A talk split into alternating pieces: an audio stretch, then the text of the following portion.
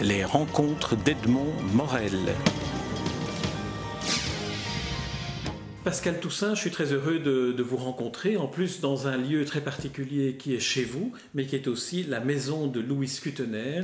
Et nous nous rencontrons à l'occasion de la publication de votre premier roman, si je ne m'abuse, premier roman, euh, J'habite la maison de Louis Scutener, euh, qui porte donc bien son, son titre. C'est paru dans une maison d'édition qui de plus en plus développe le catalogue de littérature générale, les éditions Weirich, dans une collection qui s'intitule Plume du coq. Tout est dit au niveau de... Dans, dans, collection dans laquelle je suis la première femme. Ah, ah bon, eh bien voilà. Ah, et, ça, il, cherchait presque désespérément ah une, écrit, enfin, un texte ah d'une femme, et, euh, parce qu'il y a 12 auteurs euh, avant moi qui sont parfois les mêmes, hein, mais qui sont des, des, des, hommes, effectivement, des écrivains hommes. Et voilà. Euh, Alain Bertrand, Guylain Coton, Bernard Guer, Armel Job. Voilà. Oui, non, c'est vrai, j'ai jamais remarqué que. Et, pour, pour, euh, pour vous, ça, ça, ça, a une signification euh? bah, Ça me fait plaisir parce que c'est, ça veut dire que euh, c'est pas une collection qui serait liée avec des ateliers d'écriture auxquels participent des, des, des, des, femmes. Moi, je n'ai rien à voir avec les ateliers d'écriture, je suis très individualiste. Et. Euh, oui, j'ai l'impression que c'est un. Pourtant, je suis, parfois, enfin, je suis plutôt féministe en général, mais je trouve que c'est un gage de sérieux, d'un certain sérieux. Euh, oui, non, c'est plutôt sur le, côté militance féministe que je, m'interrogeais. Euh, si j'étais uniquement avec des femmes, je ne, je ne, suis pas sûre que je serais aussi, euh, aussi flattée. Voilà. Enfin, ça me fait plaisir. Puis ils étaient contents. En plus, ils étaient contents d'accueillir une femme. Enfin, mais en tout cas, les deux directeurs de collection qui sont vraiment des, des directeurs de collection. Euh, Donc ils sont Christian Christian et, Alain Bertrand. sont, qui euh, par ailleurs se publient aussi dans leur collection. C'est ça. Euh, ce sont un petit peu mes, mes, mes parrains et ils, sont, ils ont vraiment été adorables. Voilà. Très bien. Enfin, en tout cas, ce n'est pas, euh, en tout cas à mes yeux, après avoir lu le livre, ce n'est certainement pas parce que vous êtes une femme et qu'il manquait de femmes. Ce n'est pas cette parité-là. Non, non, mais ça, ils m'ont bien assuré qui fait que, qui fait que, que, vous figurez dans leur, dans leur catalogue. Alors, venons-en venons -en au, au livre mhm. J'habite la maison de Louis Cutener. C'est euh, un livre qui est extraordinairement agréable à lire à différents titres. Mhm. Tout d'abord, c'est un livre d'histoire, c'est un livre bibliothèque, et puis c'est un livre qui raconte une histoire. L'histoire, c'est la vôtre. Mhm. Un jour, vous êtes trouvé devant une possibilité d'acquérir une maison euh, qui est celle dans laquelle habitait Louis Cutener, et c'est une des, un des arguments du livre. Alors, racontez, racontez-nous comment, comment on se sent quand on est euh, au moment d'acheter une mhm. maison chargée d'histoire comme celle-là. Mais d'abord, quand on a visité la maison, euh, la première fois qu'on a vu la maison, euh, que je, raconte d'ailleurs cet épisode dans, le premier chapitre du, récit, euh, on sentait que cette maison avait une âme, comme on dit. On dit souvent ça, mais vraiment on sentait que cette maison avait une âme, alors qu'elle était tout à fait nue. Hein. Il n'y avait rien dans la maison, sinon un monsieur qui faisait les visites. Et on a vu la petite plaque sur laquelle se trouvent les noms euh, Scutner Amoir qui étaient restés euh, à côté de la sonnette. Et bon, je suis professeur de français, donc euh, je me suis dit, ce n'est quand même pas Scutner. Donc on a été vérifié, j'ai quand même pas mal d'ouvrages sur la littérature belge. Et comme Scutner était très casanier, chaque fois qu'on parle de Scutner, on parle de la rue de la Luzerne. Chaque fois, chaque fois. Et ça nous faisait évidemment fort plaisir. Et puis bah, le jour de la vente publique, on n'était pas tout seul, la salle était très très remplie. Et puis il se fait que c'est nous qui avons, euh, qui avons acquis la maison. Et donc euh, je raconte aussi, euh, et, ça c'est un des faits véridiques, parce que je raconte aussi beaucoup d'histoires que, que j'ai inventées par rapport à tout ça, que le notaire nous a demandé si on savait à qui appartenait la maison. Et que bon, peut-être que dans la salle nous étions d'ailleurs les seuls à savoir qui était Scutner, puisqu'il n'y a pas tellement de Belges, enfin il y en a qui le connaissent, mais quand même pas énormément, beaucoup moins que Magritte. Et, et ben donc on a dit que qu'on le connaissait. Il nous a offert d'ailleurs à l'occasion un, ouvrage sur Magritte euh, qui a été écrit par Skutner. Et puis à partir de là, ben, on, on s'est intéressé euh, beaucoup plus à Skutner et au surréalisme et à Magritte aussi. Et donc on a, euh, on a quand même pas mal de bouquins sur eux. Et puis, bon, il se fait que par ailleurs, j'ai écrit Enfin, ça m'a, pris huit années. J'ai écrit une, une, anthologie de la littérature belge qui porte sur 50 écrivains, dont Skutner évidemment fait partie, et que voilà, le surréalisme m'intéresse, la littérature belge m'intéresse et, j'ai été ravie de, m'intéresser plus particulièrement à Louis Kutner. Je trouve qu'il le méritait bien. Et puis que c'était quand même formidable d'habiter sa maison, euh, je ne pouvais pas passer à côté de, de, ça. Enfin, c'est un jour, j'ai eu une espèce de. Je ne sais pas comment on peut appeler ça. Euh, il y en a qui appellent ça une illumination, mais un jour je me suis dit c'est le titre qui m'est apparu en fait. Je vais écrire J'habite la maison de Louis Kutner. Donc avant d'imaginer comment j'allais mener mon récit, c'est le titre qui m'est apparu. Et puis après, je m'y suis mise. après la lecture de votre livre et connaissant donc un peu mieux Louis Kutner, on peut se dire qu'il n'est pas étranger, ou en tout cas son fantôme, à ce que vous ayez pris l'initiative de d'écrire un livre qui est peut-être le plus bel hommage et le plus impertinent hommage qu'on puisse faire à Louis Kutener, surtout dans la manière dont vous l'avez écrit, qui n'est pas un récit linéaire euh, ou, biographique sur Skutener. Comment, comment est venue la, la, construction de ce roman particulier? C'est venu... Euh, je n'avais pas, un plan au départ, en fait, mais... Euh, je crois que c'est au, au, début, quand je parle des arbres dans la rue et que je me suis dit que euh, les arbres faisaient partie de notre décor, et puis les arbres avaient fait partie du décor du Skutner. Donc je me suis dit, je vais jouer sur des, sur euh, des éléments de décor, ou sur des, des, choses qu'il aurait vécues, ou sur des goûts qu'il avait. Euh, pas le cinéma, parce que lui n'aimait pas le cinéma, et ça nous l'avions. Mais enfin, justement, j'utilise ça aussi pour basculer d'un univers dans l'autre. Donc je, joue là-dessus, sur oui, des, des éléments qui, font qui ont fait partie de sa vie ou qui, font partie, qui font partie de la, de la nôtre. Oui, parce que le, le, livre alterne des épisodes de, de, votre vie personnelle que vous racontez, euh, de votre vie personnelle au moment et autour de l'acquisition et de la prise de possession de, et de l'installation dans la maison, et des éléments de la biographie de Louis Kutener et de Irène Amoir, euh, le deuxième nom qui figurait sur la sonnette. Voilà, un autre exemple, c'est euh, bah, l'emménagement ou le déménagement pour Skutner qui, qui venait donc de son de sa Picardie natale et euh, bah, le fait que dans les deux cas, nous aussi, euh, on avait un tas de bouquins. Et donc là aussi, je parle de leur bibliothèque, je parle de notre bibliothèque, euh, je, parle, je parle du jardin, hein, qui avait beaucoup d'importance pour Skutner et qui en a beaucoup pour nous. Enfin, des oiseaux, il y a beaucoup d'oiseaux dans, dans, dans ce quartier. Enfin, il y a beaucoup d'arbres, donc il y a beaucoup d'oiseaux et toutes des petites choses que j'ai forcément découvertes, parce que je ne connaissais pas la vie de Skutner, que j'ai découvertes euh, aussi bien dans, dans des Bon, dans ses inscriptions, j'ai lu ses inscriptions. Alors, les inscriptions, mes inscriptions, c'est un de, un de ses premiers livres euh, publiés, publié chez, chez Gallimard d'ailleurs, et dont vous reprenez euh, certaines pour en faire les, les têtes de, de chapitres. Ce sont toutes des inscriptions. Hein, regardez la réalité en farce. Tous les titres des chapitres sont, des inscriptions, et je glisse aussi des inscriptions à l'intérieur des chapitres même. Euh, on s'aperçoit alors si, euh, que, que, Louis Kutener, est une de ses caractéristiques est d'avoir été traumatisé par son déménagement et d'être devenu, à la suite de ça, extrêmement casanier. Mm. Il n'a quasi pas quitté cette maison. Est-ce que cela veut dire qu'elle est plus hantée par lui qu'une autre maison ne l'aurait été?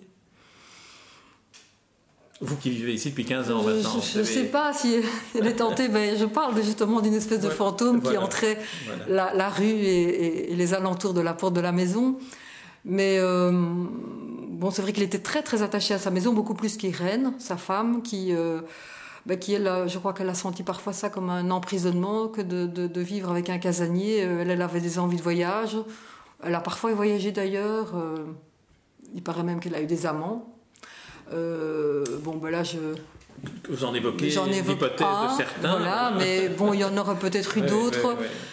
Mais euh, bon, moi, je, n'ai pas non plus envie de rentrer dans les. Ça montrait bien que c'était deux tempéraments tout à fait différents. Voilà, deux tempéraments différents. Euh, elle aimait la ville, il aimait la campagne. Enfin bon, il a vécu en ville quand même. Euh, ils avaient elle était beaucoup plus, plus euh, une surréaliste qui, qui aimait les, les, chahuts des surréalistes, qui aimait parler en public. Euh, elle lisait, elle lisait d'ailleurs souvent des textes des surréalistes. elle a lu par exemple des textes de Paul Nouget. Hein, quand Nouget donnait des, des, conférences où on lisait de ses textes, c'est souvent à elle qu'on demandait de faire la lecture. Donc elle, elle était très très bonne lectrice. Je n'ai jamais entendu d'enregistrement de, je ne sais pas si ça existe, de ces, de ces lectures. Elle lisait très bien et lui détestait la vie publique. Donc lui, euh, à la limite, il n'aurait pas hésité si publier jamais si, si, Irène ne l'y avait pas poussé. il serait resté dans son fauteuil toute sa vie à écouter les oiseaux, fumer sa pipe et écrire, mais sans. Oui, Et ces journées, il les passait au ministère de l'Intérieur, après avoir fait des études d'avocat, où d'une certaine manière, il passait son temps là, vraiment. Voilà, il passait son temps, euh, il dormait, euh, oui, c'est ça. Il, s'était arrangé pour avoir un collègue euh, qui ne demandait pas mieux que de, travailler, qui était flatté de travailler pour Skutner. Et donc, ils avaient un, des, voilà, livres, ils avaient un petit deal quand même entre eux. Voilà, oui, c'est ça, il y avait un deal. oui, c'était un paresseux, c'était un paresseux et, enfin paresseux, mais qui a quand même beaucoup travaillé chez lui, qui a quand même beaucoup écrit. Il a lu énormément. Il avait une bibliothèque tout à fait extraordinaire, qui a été d'ailleurs alléguée à la Bibliothèque royale. Euh, il était euh, bibliophile aussi, donc il soignait ses livres, il cherchait des éditions rares, il, vraiment il soignait ses livres et il n'y avait que, que, lui. Je pense qu'Irène ne pouvait pas chipoter à, ses livres, c'est lui qui s'en occupait. Il fabriquait les boîtes aussi dans Il fabriquait des boîtiers, oui, euh, paraît-il, que je n'ai jamais vu, mais il, il était extrêmement pointilleux sur le soin de ses. De ses... Mais c'était quelqu'un d'un peu, à la fin de sa vie, je crois qu'il est devenu un peu maniaque aussi. Hein. Il avait des espèces de, il faisait des collections d'un tas de choses, euh, il soignait ses collections, euh, euh, et personne ne pouvait y toucher. Voilà, c'est. c'était un personnage. Et donc ce personnage, je l'ai découvert, c'est ce que je disais tout à l'heure, je l'ai découvert en, lisant ces inscriptions, en lisant, enfin il y a peu de biographies sur Skutner, mais aussi beaucoup en regardant euh, les émissions que Christian Bussy a, fait de lui, en rencontrant Christian Bussy qui est venu plusieurs fois ici à la maison, qui nous a raconté des histoires, et puis aussi en rencontrant... pour ceux qui ne s'en souviennent pas, qui est un réalisateur de la télévision. Voilà, et qui était donc euh, chargé, des, émissions sur, le surréalisme, sur l'art, et il aimait beaucoup le surréalisme, et donc c'est vrai qu'à la fin de la vie de Skutner, euh, ben, il a joué chauffeur, il conduisait Skutner à l'hôpital, chez le médecin, etc. Et donc c'était une façon pour lui de le connaître mieux. Euh, et puis alors aussi, j'ai rencontré la femme d'ouvrage de Skutner. Elle, m'a raconté. Elle est venue proposer ses services. Vous le racontez, mais c'est peut-être une fiction. Euh, elle est venue proposer ses services. Pas, ses services, mais elle est venue nous, nous, révéler des secrets sur la maison. Elle voulait absolument faire ça, mais après on l'a plus jamais vue, sauf qu'il y, a quelques mois, on a été la, la rencontrer pour qu'elle nous raconte des petites anecdotes, ce qu'elle a fait très bien d'ailleurs. Euh, je raconte à un moment donné euh, une anecdote euh, où Skutner, quand il regardait les courses cyclistes, mettait des, chaussures de, coureurs cyclistes. Eh bien ça, c'est elle qui m'a raconté. Personne d'autre n'aurait pu me dire une chose pareille. Donc ça, c'est... J'ai rencontré des gens de la rue aussi qui, m'ont parlé de, de, mais qui ne disaient pas grand-chose aux gens de la rue. Mais enfin, ils les voyaient passer. C'était un couple assez euh, particulier. Notamment dans une voiture de sport décapotable où il partait. Irène était au volant et Skutner suivait lui. Voilà, Skut suivait lui. Il était toujours content. Euh, Irène allait où elle, où elle voulait et lui, il était il était content d'être avec Irène. Voilà. autour de la, de la figure de Louis Kutner gravitent évidemment tous les surréalistes ah belges de l'époque. Euh, et c'est là où je disais que votre livre est aussi un livre merveilleux parce qu'il redonne envie d'aller soit revoir, soit relire, euh, soit réentendre des auteurs comme Nouget, Goumans, euh, Lecomte. Et alors, la figure évidemment euh, Chavet que j'ai oublié de citer parce que Chavet était aussi un ennuyé comme oui. Euh, mais alors aussi la figure de, Magritte mm. évidemment euh, dont il était une mm. sorte de, complice artistique. Et d'ailleurs une des énigmes de cette maison est toujours de savoir est-ce qu'il ne reste pas un tableau de Magritte quelque part? Ça oui. Mais ça tout le monde le, tout le monde le demande en arrivant ici. Et ben, il y en a hein. il y a Magritte. Mais qui n'est pas de Magritte euh, oui, Magritte a beaucoup fréquenté cette maison. Il y a des photos où on voit euh, ben, Magritte ici, assis euh, là où vous vous trouvez, et Skutner qui se penche vers lui, Magritte sur l'escalier qui descend au jardin, donc il venait souvent ici. Et effectivement, c'était deux, complices et ils s'amusaient. ça, j'ai aussi appris des petites anecdotes de leurs bêtises, hein, comme, comme, disait probablement Georgette, la femme de Magritte et Irène. Euh, des petites bêtises de collégiens. Ils s'amusaient, faisaient les fous ensemble. Euh, ils se promenaient au parc Josaphat, euh, tous les deux habillés en, petits bourgeois, mais ce qui ne les empêchait pas du tout de, de, se marrer tous les deux. D'accoster les, voilà, d'accoster, voilà, la c'est ça, de draguer. ah oui, non, c'était vraiment des, des petits trublions voilà. comme ça. Oui, hein, c'est ça. Bah, ils, venaient de, ils, venaient de, ils venaient de la même région, ils s'entendaient très très bien. Je crois que Skutner était beaucoup plus, plus bonne patte que, que Magritte, dont on, enfin les gens qui, qui l'ont connu. Donc par exemple, on a rencontré Xavier Canon qui a, qui a connu Magritte et qui disait que des deux, Skutner était quand même beaucoup beaucoup plus sympathique. Mm. Magritte était plus méfiant, il était plus, plus difficile à aborder, alors que Skutner était, euh, enfin tout le monde dit que c'était quelqu'un d'extraordinairement gentil, de tendre, particulièrement avec les femmes. Mm. Voilà. Alors il y a une autre euh, école surréaliste euh, à laquelle ils ont été associés, euh, c'est l'école surréaliste française avec André Breton, avec Aragon, René Char. comment, comment se déroulait le, disons, la, collaboration ou les, les échanges entre les Belges et les Français?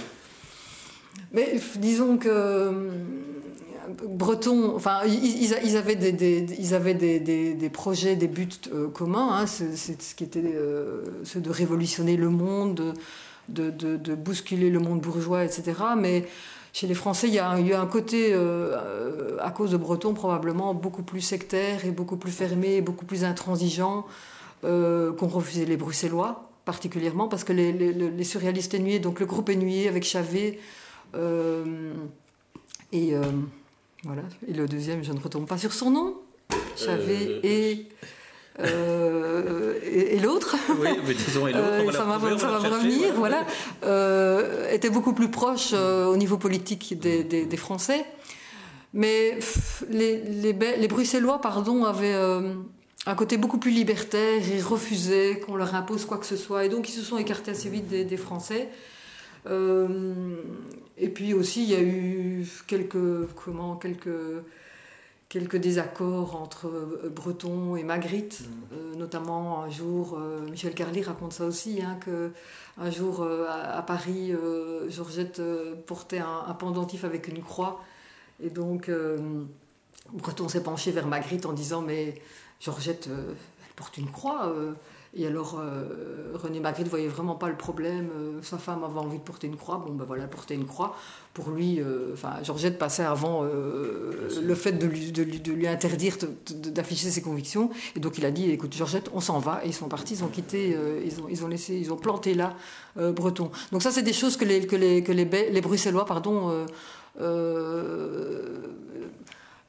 montraient aux, aux Français, c'est qu'ils ne il n'avait pas besoin d'eux pour vivre, donc il ne voulait absolument pas se, mettre sous, euh, sous l'autorité de, de, Breton. Voilà. Et Sculpter aussi, à sa façon, euh, a écrit des petites choses parfois par rapport à Breton. Mais ils se voyaient, ils se voyaient euh, régulièrement, ils se sont vus pendant la guerre aussi.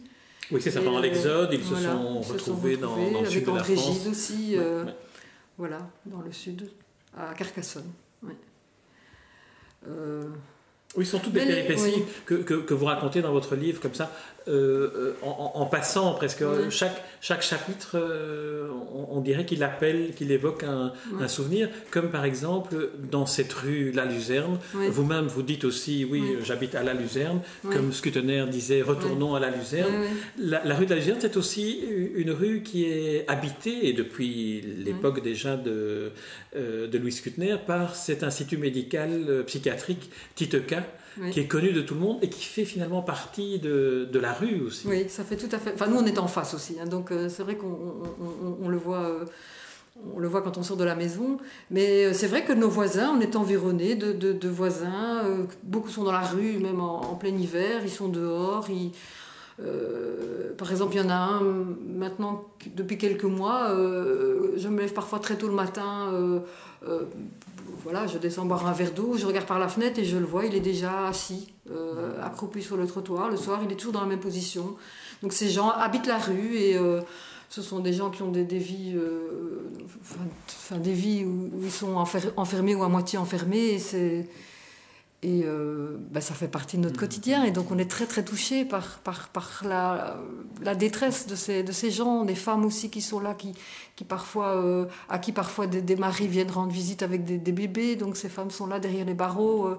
Enfin c'est vrai qu'on assiste parfois à des scènes très très douloureuses. Mais en même temps, on sait que ça existe. Donc enfin moi j'ai vécu au Maroc et au Maroc les, les, les, les, fous, hein, ils font partie de la vie sociale. Et ici c'est un peu la même chose quelque part. Je, je trouve qu'ils sont, on ne va pas dire qu'ils sont intégrés dans la vie sociale, mais ils font partie de notre quotidien et, je trouve que c'est important de, de, se rappeler que, que ces gens-là sont, sont là aussi. Voilà. Et, je crois que Suckner devait penser la même chose. Oui, voilà, voilà. Et c'est ce, qui fait aussi le charme de votre livre, c'est de mêler comme ça des réalités différentes et dans l'espace et dans le temps, et finalement de, de, les intégrer comme si, d'une certaine manière, le surréalisme permettait d'intégrer des réalités tellement différentes. Ah oui, ça m'a facilité la tâche, ça, que, que Skinner soit surréaliste et pas d'un autre courant littéraire. Euh, oui, ça m'a permis de, ça m'a permis moi-même de faire des petites euh, pirouettes mmh, mmh, mmh. Euh, inattendues. Voilà. Alors Pascal Toussaint, vous l'avez dit, vous êtes professeur de français aussi, professeur de littérature. La, place qu'a aujourd'hui le, surréalisme euh, littéraire belge dans, dans l'enseignement de ah. est-ce que est-ce que c'est vos élèves vos étudiants sont sont sensibles à ça euh, s'y intéressent euh? ben, mes élèves sont, sont, très sensibles à ça parce que je leur en parle mais c'est vrai que un professeur de français qui utilise un manuel un manuel qui est publié en France n'abordera que breton éluard aragon et les surréalismes belges on n'en parle pas donc c'est vrai qu'il faut que le professeur fasse une démarche lui-même d'aller vers les surréalistes belges parce qu'il n'existe pas beaucoup d'ouvrages euh, qui en parlent. Mais donc au Skutner, j'en parle beaucoup et les élèves adorent. Ah Skutner, les élèves adorent. Ce petit côté euh, anarchiste euh, et puis drôle. provocateur, ils aiment bien, et puis tendre, ils aiment bien, ils aiment bien, en général ils accrochent bien. Euh, bon, il est plus facile à aborder que Paul Nouget, par exemple. Moi, j'aime beaucoup Paul Nouget, mais il est, Skutner est quand même mm. plus facile à aborder que. C'est le plus facile à aborder, je pense, des, des, des écrivains surréalistes belges. Avec Achille Chavet, peut-être. Avec Achille Chavet, mais bon, c'est vrai que. Oui, c'est ça, mais moi j'ai quand même une préférence pour Skutner, voilà. Très bien. Alors, Pascal Toussaint, ma dernière question est celle que je pose à tous les écrivains que je rencontre. Et finalement, elle s'adresse à vous aussi à ce double titre. Vous êtes enseignante de littérature. Quelle est aujourd'hui, à vos yeux, la fonction de la littérature? À quoi sert-il aujourd'hui de lire des livres de fiction qui nous racontent des histoires? Ben, Je crois que ça nous permet de regarder autrement le réel. Hein, euh, euh, ben, les surréalistes aussi, euh, le surréalisme c'était une, une, autre façon de, de, regarder le réel. La littérature c'est aussi ça, une autre façon de, de regarder le réel. Et c'est vrai qu'après, quand on lit un livre, quand on lit des livres, quand on plonge régulièrement dans la littérature, on, ne regarde plus le monde de la même façon, on le pense aussi. Je crois qu'il faut continuer à, à penser le monde. Et, euh, euh, et, donc pour ça, euh, ça nécessite de, de, lire, de lire des, des, ouvrages exigeants, pas, pas simplement, faut pas simplement consommer du, du, du, livre. Je crois qu'il faut lire de la littérature, ce qui est fort différent et qui est, qui est souvent confondu actuellement. Et donc les jeunes, parce que je suis, je suis prof de français, j'essaye de, de leur donner de leur faire voir la différence entre euh, le produit, enfin le livre comme produit et, la littérature qui est, qui est, un art et qui est autre chose. De la même façon que je leur fais voir du cinéma d'auteur pour montrer qu'il n'y a pas du, que du cinéma euh, commercial. Euh, voilà, je trouve que c'est important. Et puis en tant qu'auteur, bon, ben, la littérature, ça, ça me permet euh, enfin, je suis un jeune auteur. Hein. Enfin, je ne suis pas jeune, mais je suis un jeune auteur. votre perception de la littérature s'est modifiée depuis que vous êtes euh, mis les mains dans le cambouis euh? mais, Disons que moi, je vois le monde différemment. C'est sûr que je vois le monde différemment. Et que, enfin, je disais ça. depuis que vous avez écrit oui, ce livre. Parfois, je, je vois. C'est un peu comme. Enfin, je ne suis pas photographe, mais j'imagine un photographe qui, qui se promène. on voit parfois des choses on, on, on, on, voudrait avoir son appareil photo pour, pour, pour, pour faire un cliché à ce moment-là. Moi, je vois parfois des scènes où je vois quelque chose dans la rue ou euh, dans, dans, ma vie de tous les jours. Je mets des mots. Il y a des mots qui se mettent sur ce que je vois, ce que je n'avais probablement pas. Je n'avais pas ça avant. Donc ça, c'est quelque chose de nouveau dans, dans ma vie. Voilà.